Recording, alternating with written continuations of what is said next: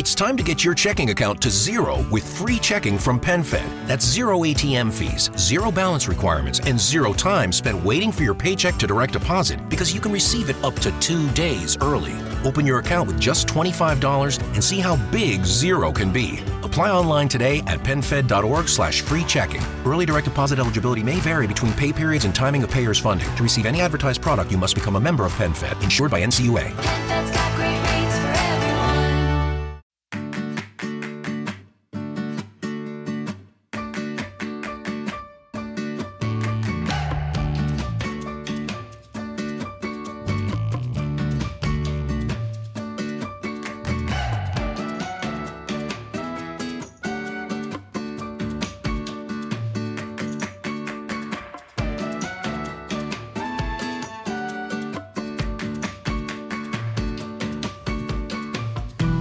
Bienvenido al capítulo 14 de Eureka, un podcast de Emilcar FM sobre innovación, productos y curiosidades sobre los mismos.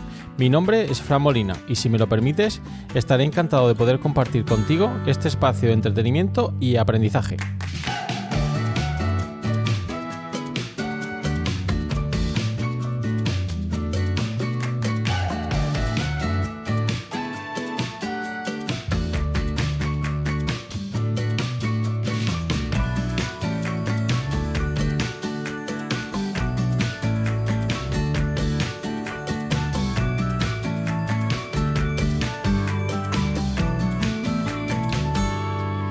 Este podcast quincenal de Emilcar FM vamos a disfrutar de muchos productos innovadores.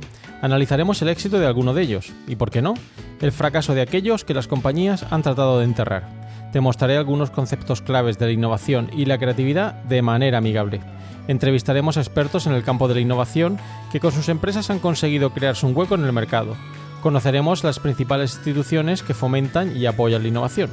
Y por último, pero no por ello menos importante, rendiremos tributo a aquellos inventores que un día pensaron que podían hacer algo nuevo, algo diferente, algo que cambiaría la forma de pensar de la gente.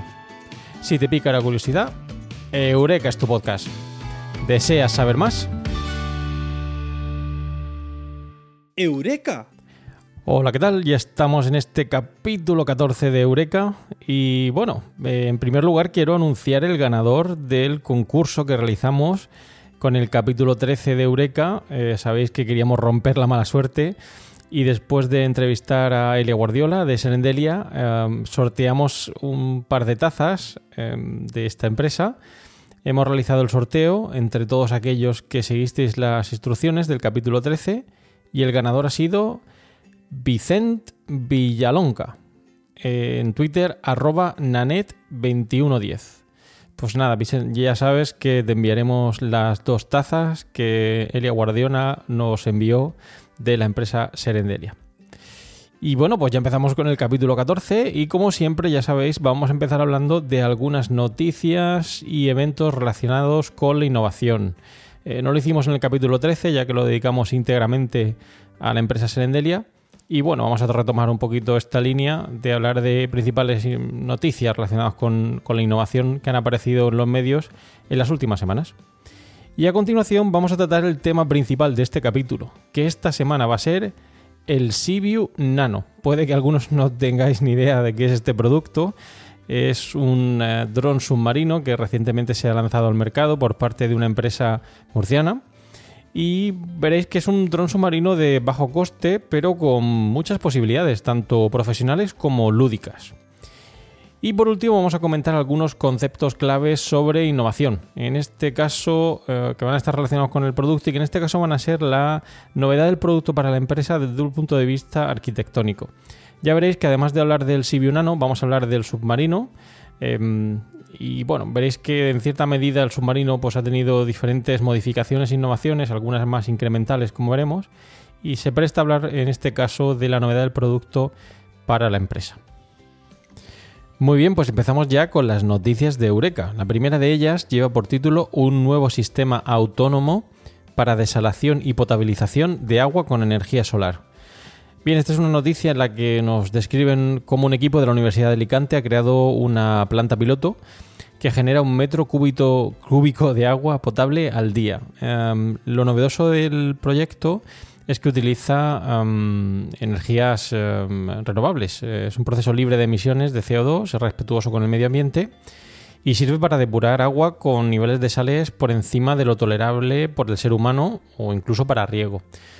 Ojo, no se puede aplicar si el agua tiene presente otra materia orgánica. Es decir, lo interesante de esta noticia es que utilizamos energía solar para esa desalización o potabilización de agua. Una noticia interesante y una iniciativa a tener en cuenta por parte de este equipo de la Universidad de Alicante. Enhorabuena. La segunda noticia um, lleva por título uh, Google y Uva, o Uber, como dicen algunos, quieren incorporar la incertidumbre a su inteligencia artificial para hacerla más segura. Hace ya unas semanas en Eureka estuvimos hablando de cómo um, Elon Musk eh, y Mark Zuckerberg tuvieron cierta discusión sobre si la inteligencia artificial debía o no debía ser regulada en el futuro. Bien, en este caso vemos cómo estas dos grandes empresas eh, han decidido generar esa incertidumbre para aumentar la seguridad. Eh, ¿Cómo generar esa incertidumbre? Eh, bueno, pues basándola en dos aspectos, que sería eh, utilizar el aprendizaje profundo y la programación probabilística. Eh, la idea es alimentar con una muestra de datos una gran y poderosa red neuronal para generar esa incertidumbre. Y hay que tener en cuenta que esa incertidumbre es clave para el razonamiento y la inteligencia humana. Por lo tanto, si generamos cierta incertidumbre en la decisión um, de esa inteligencia artificial, pues eh, de alguna manera estamos eh, haciéndola un poquito más segura, retrasando las posibles decisiones que pueda tomar. Eh, leyendo esta noticia me vino a la mente una película que no sé si habréis visto, um, lleva por título Juegos de Guerra, no sé cuál es el título original um, anglosajón. Pero era interesante porque en esa película se describe como un chaval pues eh, consigue eh, introducirse en, en la red de ordenadores del ejército estadounidense y bueno, empieza a jugar a diferentes juegos de guerra con, con esa máquina. Y bueno, finalmente, bueno, no quiero desvelar mucho la película, pero bueno, eh, habla un poquito de esa inteligencia artificial y de cómo podemos generar esa incertidumbre en la mente de los ordenadores para de alguna manera aumentar la seguridad de, la toma de decisiones. Os recomiendo la película sin duda si no la habéis podido o no la habéis visto mm, hasta el momento.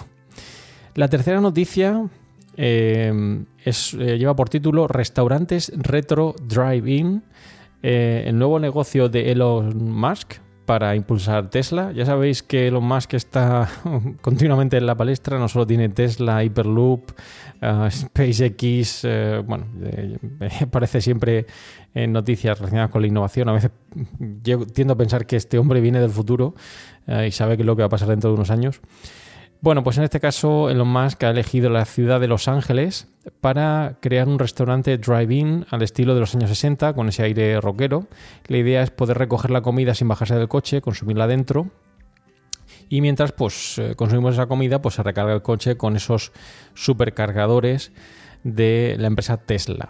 Eh, bueno, pa- parece una idea interesante a tener en cuenta. No sé si a nivel cultural esto sería eh, fácilmente trasladable a otras economías, ya que bueno, allí en Estados Unidos esto sí que está, pues, o estuvo, estuvo en su momento muy de moda, o sí que está un poco más de moda, o es más fácilmente entendible por ellos. No sé si aquí en España, en este caso, o en Latinoamérica, llega, llegaría a cuajar esta, esta idea.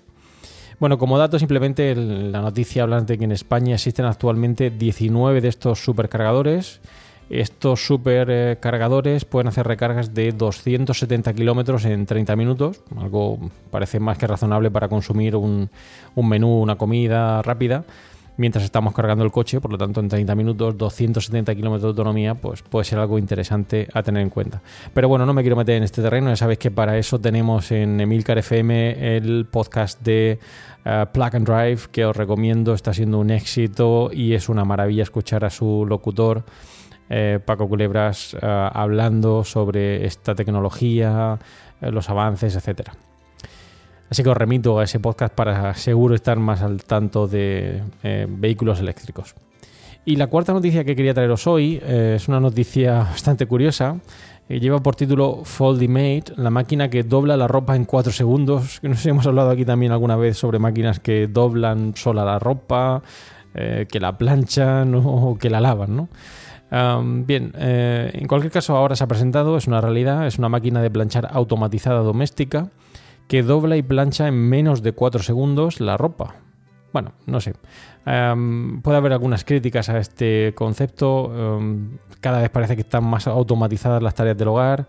Eh, ya sabemos que tenemos aspiradores autónomos que en principio la gente pensaba que no iban a ser eh, un éxito de ventas porque tradicionalmente la gente eh, pues utilizaba una aspiradora tradicional en casa y hoy en día pues es eh, muy común ver que muchas familias tienen estos aspiradores autónomos de la marca que sea para limpiar la, la casa. Hay que tener en cuenta que en este caso planchar la ropa eh, y doblarla es una de las tareas más odiadas eh, en cualquier eh, domicilio y bueno, pues eh, de hecho pasamos entre 6 a 9 horas realizando tareas domésticas, así que si tenemos máquinas que nos lo facilitan, pues mucho mejor. Se ha presentado en el CES de Las Vegas, va a salir a la venta en el año 2019 a un precio de 820 euros, es decir, que es un precio considerable. Ahí ya tenéis que ver hasta qué punto eh, os molesta más o menos doblar o planchar la ropa, pero para aquellos que supongo una tarea tediosa, ahí está el producto. Es curioso porque la noticia hablan un poquito sobre el tiempo que dedicamos a lo largo de nuestra vida a doblar la ropa. Y es, bueno, en este caso analizan el tiempo que lo hacemos y dicen que puede llegar a ser dos años de nuestra vida el tiempo que dedicamos a um, doblar esta ropa. Por lo tanto, bueno, si queréis ahorrar dos años de vuestra vida um, en lugar de doblando ropa, que lo haga una máquina, pues de nuevo ahí tenéis la, la máquina. La ropa se introduce por la parte superior y unos brazos robóticos pues van doblando y planchando la ropa. Ojo, es una máquina muy grande, estamos hablando de que es 1,25 metros de alto por 70 centímetros de profundidad y 60 centímetros de ancho, así que mm, quizá no es un producto para cualquier hogar eh, ya que tiene unas dimensiones bastante considerables. Muy bien, pues pasamos ya al tema principal de este capítulo, que como os he dicho al principio, iba a ser eh, Seaview Nano, eh, de la empresa Nido Robotics. Es un dron acuático que eh, nos va a permitir sumergirnos en las profundidades gracias a este dron submarino de bajo coste y analizar pues los eh, fondos oceánicos. Es el primer robot eh, subacuático diseñado para trabajos de inspección, ciencia, exploración y diversión a bajo coste a un precio de 700 euros eh, si lo vamos a comprar desmontado. Ahora veremos algunas diferencias. Se puede ensamblar fácilmente si, no lo comp- si lo compramos y tiene un tamaño um, pequeñito, son 5 kilos de peso y unas dimensiones de 38 por 27 por 26. Bien, este es un producto que ha salido hace poquito a la venta. La empresa lleva ya cierto tiempo en el mercado, pero ahora veremos que algunas peculiaridades de este producto han hecho que, como digo, en, en prensa, en medios de comunicación, em, se haya hablado bastante de este producto y en Eureka no podíamos ser menos hablando de un producto, en este caso, em, de una empresa de base tecnológica con sede en Murcia, como es Nido Robotics. Eh, quería agradecer en primer lugar al eh, CEO de la empresa, Roy Peter Torgersen, que nos dedicó un tiempo a resolvernos las preguntas y, dudas que nos surgieron alrededor de este producto. Esta empresa, como digo, Nido Robotics, es una empresa dedicada al desarrollo y fabricación de drones teledirigidos submarinos, eh, con las siglas ROV, y tecnologías afines, sistemas de vídeo submarino, sensores, etc. Es curioso porque el precio de los drones submarinos eh, varía bastante, desde unos 700 euros, como podría ser el caso del Sibiu Nano, hasta modelos mucho más complejos, cercanos a los 6.000 euros. Obviamente, ese tipo de productos tienen un uso mucho más profesional y no solo lúdico. Con este tamaño reducido del Sibiu Nano eh, podemos desarrollar trabajos en profundidades inferiores a, a los 100 metros. Este producto además cuenta con 6 propulsores que lo hacen bastante estable y fácil de manejar.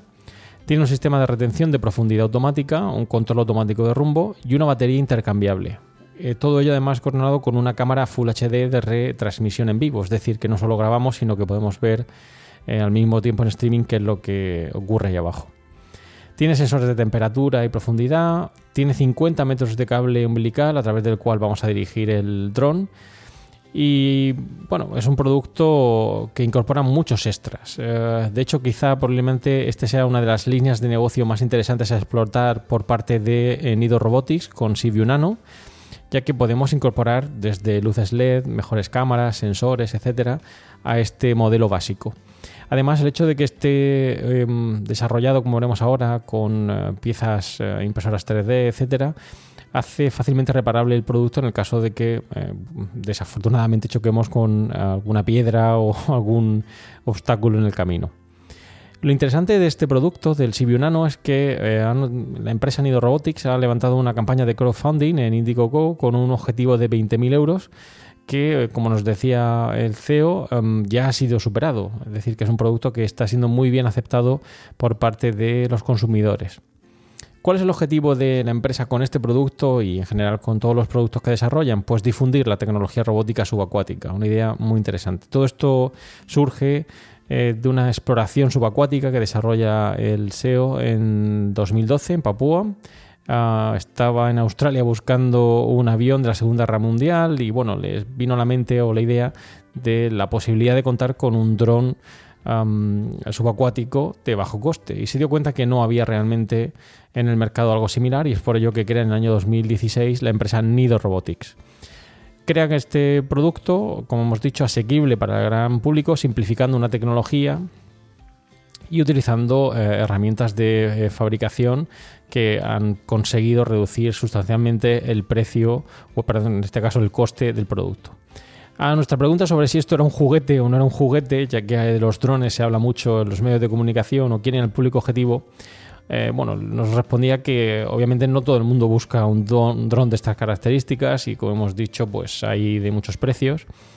Eh, hay empresas que lo buscan por un fin profesional, pero también podría tener un uso personal. Eh, podemos hacer trabajos cerca de la costa, eh, o en universidades y centros de investigación, clubes de buceo, o quizá, como nos decía, personas que dispongan de una embarcación y deseen explorar los fondos marinos sin necesidad de sumergirse y ver qué es lo que está ocurriendo allá abajo, ¿no? Además, podría ser también interesante para aquellas empresas que ya se dedican a um, análisis topográficos del terreno utilizando drones aéreos y bueno, esto les permitiría diversificar esas líneas de negocio que actualmente tienen en marcha. Como te decía, el mantenimiento pues es muy facilito, vienen dos versiones, una lista para usar y otra que requiere el ensamblaje que eh, siguiendo el manual de instrucciones no parece ser demasiado complicado.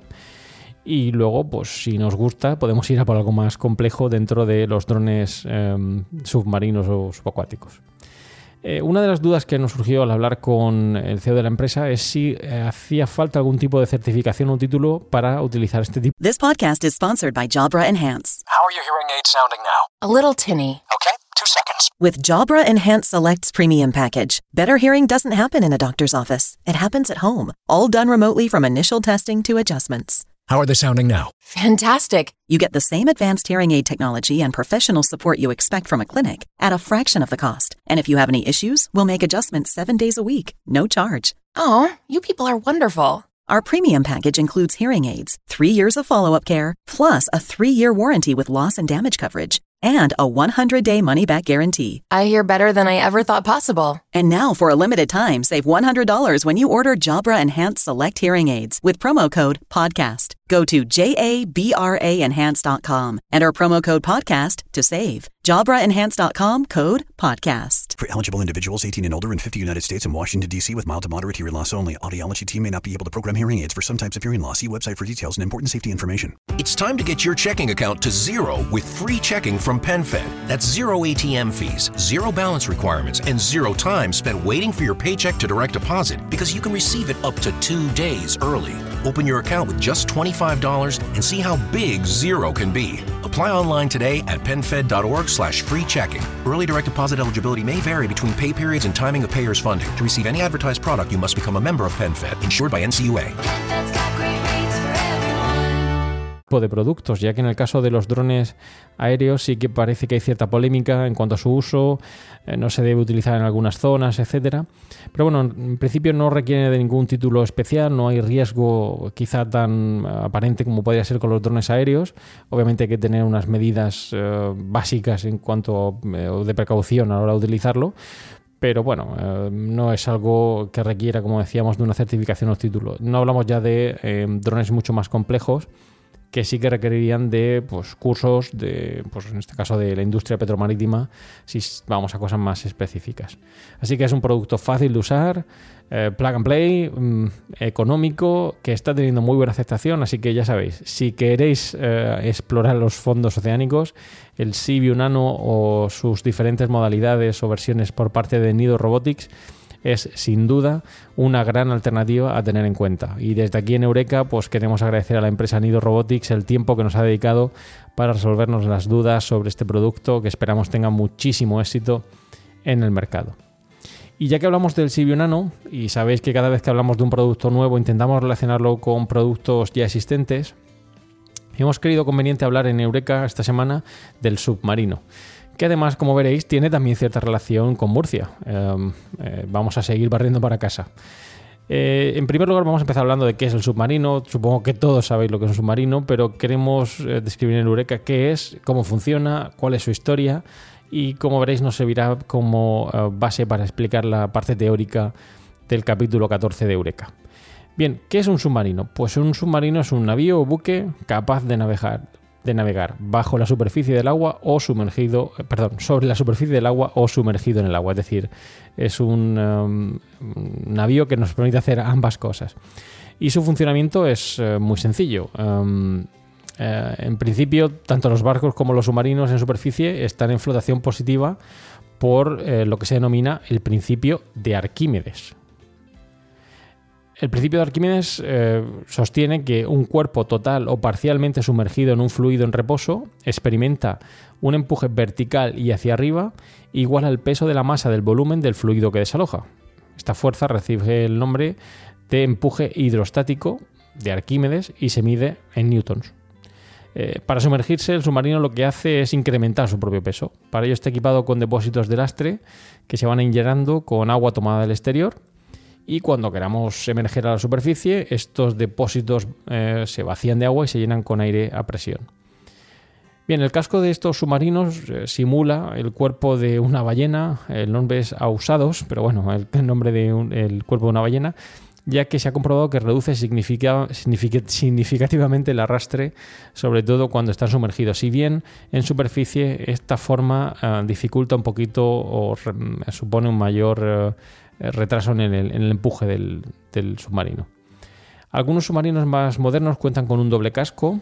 eh, los más pequeños o, o que los que tienen un uso más eh, lúdico cuentan con un único casco.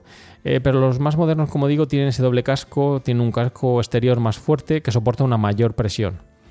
Y bueno, estos submarinos modernos, eh, sobre todo como haremos ahora en eh, aquellos más bélicos, eh, pueden permanecer grandes temporadas sumergidos obteniendo el oxígeno a través de electrolisis del agua y un filtro de CO2.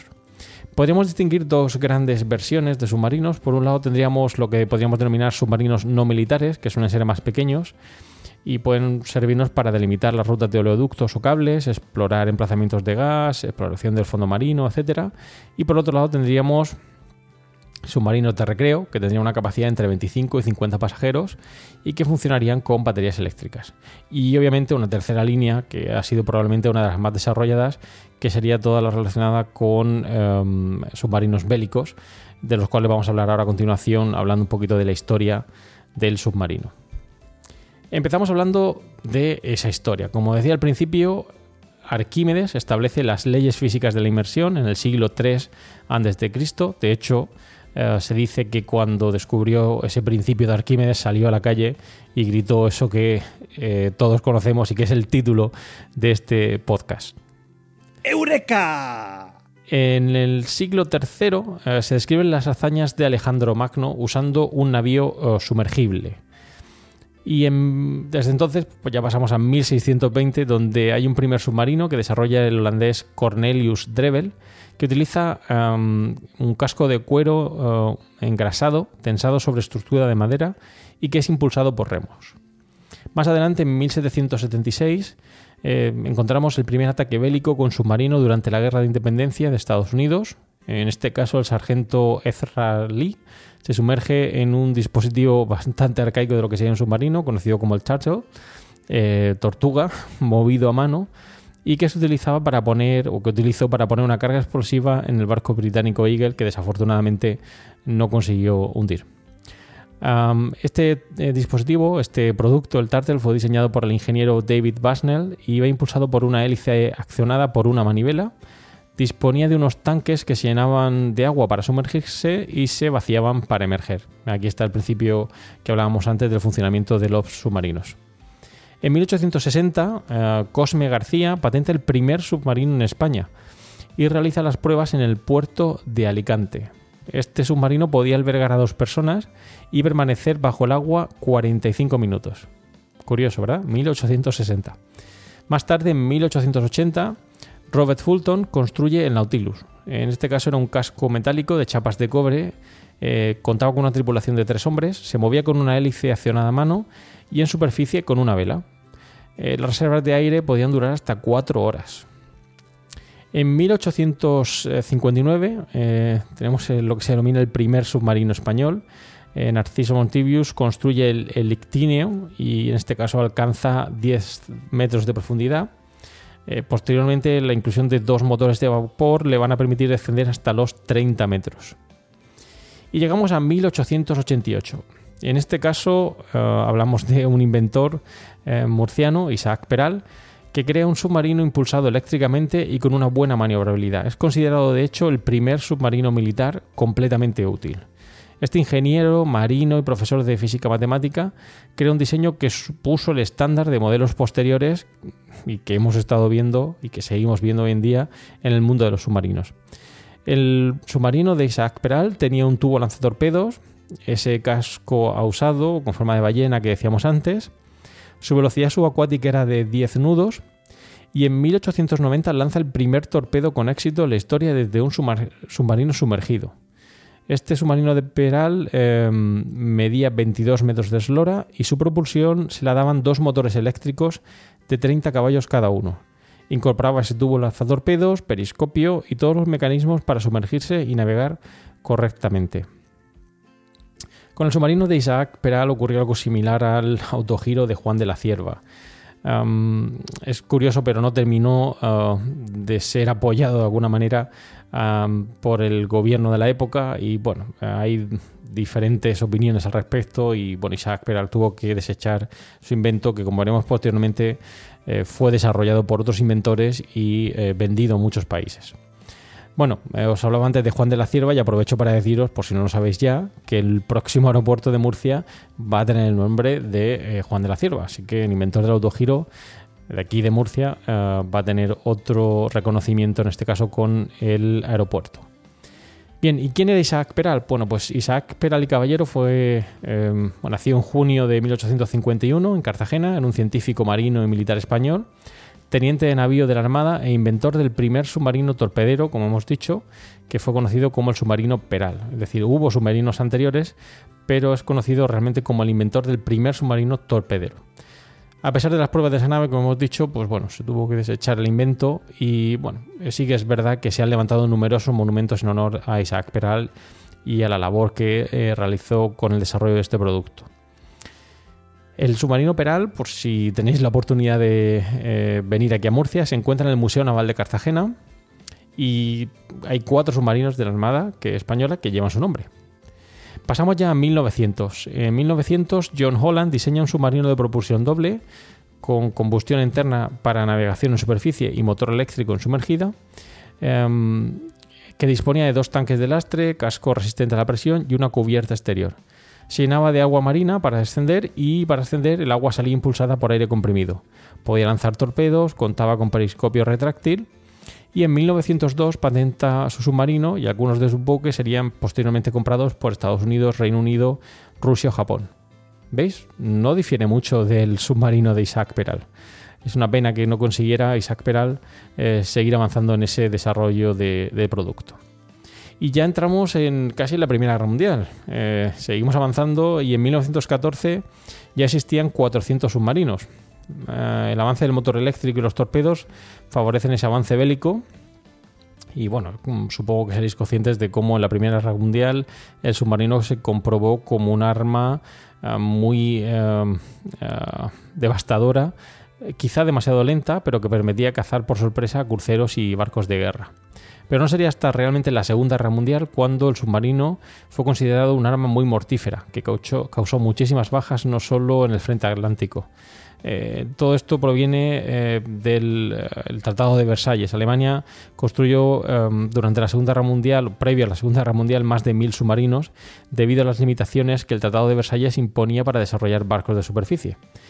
En el caso del Pacífico, pues vimos cómo sumergibles estadounidenses llegaron a hundir más de 2,5 millones de toneladas de eh, barcos japoneses solo en el año 1944 y con ello cortaron los suministros de petróleo y materia prima a los japoneses. En 1955 aparecen los submarinos eh, nucleares y ya desde entonces pues, son considerados una pieza clave en el arsenal bélico de las principales potencias. Como dato, en 1980 Estados Unidos disponía de 115 submarinos nucleares, 41 de ellos armados con misiles balísticos, y la Unión Soviética tenía por entonces 178 submarinos nucleares, 46 de ellos armados con torpedos y el resto con misiles balísticos. Hoy en día los submarinos actuales desplazan hasta 8.000 toneladas y pueden resistir la presión de hasta 300 metros de profundidad. Pues bien, ya que hemos terminado de hablar del submarino, vamos a hablar de otros productos relacionados con el submarino y el Sibiu Nano que hablamos antes. Eh, por si los veis también eh, o los conocéis, el Batisfera, que serían sumergibles que carecen de sistemas de propulsión y se usan para inmersiones más profundas, o el Batiscafo, que son sumergibles autopropulsados para inmersiones muy profundas que dependen de un barco nodriza en la superficie. Bueno, como veis, muchos productos relacionados con este producto Sibiu Nano del cual hemos hablado hoy en Eureka. Y bueno, sabéis que me gusta terminar eh, hablando del producto, de películas donde aparece el mismo. En este caso, bueno, hay muchas películas, principalmente bélicas, otras no tanto. En el caso de las películas no bélicas, pues, bueno, tenéis 20.000 leguas de viaje submarino o Avis, muy recomendable para aquellos que os gusta la ciencia ficción. Y dentro de las películas bélicas, pues podríamos destacar la del submarino, la caza del octubre rojo, Marea Roja, etc. Hay muchas películas interesantes a tener en cuenta relacionadas con este producto. Y pasamos ya a hablar eh, la teoría. En este caso, como os he dicho, quería hablar de la novedad del producto para la empresa y en concreto quería hablar de la novedad arquitectónica. Como hemos visto, la evolución del submarino no tuvo, eh, por decirlo de alguna manera, mm, innovaciones muy revolucionarias, son todo pequeñas innovaciones incrementales que se van sucediendo desde 1600. Esas novedades que se dan eh, son principalmente lo que denominamos novedades arquitectónicas. Eh, ya podían ser eh, desde un punto de vista de la incorporación de nuevos procesos o de nuevos componentes. Realmente la innovación pasaría a ser una innovación más disruptiva o radical cuando incorporamos eh, a la vez esos nuevos procesos y componentes y esto se une a la vez con nuevos recursos empresariales o de mercado que requiere la empresa. Todo esto viene recogido en diferentes manuales que hablan o debaten sobre hasta qué punto la novedad del producto para la empresa es más o menos novedosa y no podemos considerarla como una variable dicotómica. Os dejo ahí las notas del programa, como siempre, alguna referencia para aquellos que deseáis saber más sobre la novedad del producto para la empresa desde esta vertiente de la novedad arquitectónica de la cual hemos hablado hoy. Así que ya sabéis, eh, incorporación de nuevos procesos, nuevos componentes o incorporación de nuevos procesos y componentes al mismo tiempo dentro de la novedad arquitectónica. Muy bien, pues con esto hemos llegado al final del podcast de hoy de Eureka. Eh, espero que os haya resultado interesante, que hayáis aprendido algo más sobre el Sibiu Nano, eh, del cual hemos hablado hoy. Nuevamente dar las gracias a la empresa por el tiempo que nos dedicó a explicarnos en qué consistía el producto. Y os dejo en las notas del programa algunos enlaces interesantes que espero sean de vuestro agrado. Y ya sabéis, me gustaría recibir comentarios vuestros sobre el capítulo, qué os ha parecido, eh, cosas que queráis que tratemos en Eureka en el futuro y que me encantará eh, saber de vosotros y tener en cuenta. Em, obviamente es muy difícil resumir toda la historia del submarino en 15 minutos, pero bueno, espero que os sirva para haceros una idea sobre em, el producto Sibio Nano y el submarino. Y también, como siempre, reseñas en iTunes. Si os gusta, pues bueno, dejadme las estrellitas, que siempre viene bien para saber que lo que hacemos aquí pues os gusta y que lo hacemos de manera desinteresada y con mucho gusto. Y con esto ya me despido. Eh, gracias por escuchar Eureka y espero vuestros comentarios sobre esto y otros temas relacionados con la innovación y los nuevos productos. Sabéis que podéis realizar vuestros comentarios o contactar conmigo en la dirección emilcar.fm barra eureka, por correo electrónico en eureka.fjmolina.com y los otros medios de contacto que encontrarás en Emilcar FM. Y ya sabéis, no olvidéis escuchar el resto de podcast de Emilcar FM donde podréis aprender muchos temas interesantes y de actualidad. Y dar las gracias en este caso a Natán de Swiss Spain, que nos ha hecho esta pequeña cuña de Eureka que habréis oído en algunos momentos del podcast. ¡Eureka! Eh, ya veréis que hablaremos de otro producto relacionado con Swiss Spain próximamente en Eureka. Y para terminar, como siempre, una frase célebre. En este caso, una frase eh, enunciada por Julio Verne, que dice así: Con el submarino ya no habrá más batallas navales. Como seguirán inventándose instrumentos de guerra cada vez más perfeccionados y terroríficos, la guerra misma será imposible. Muchas gracias y propicios días.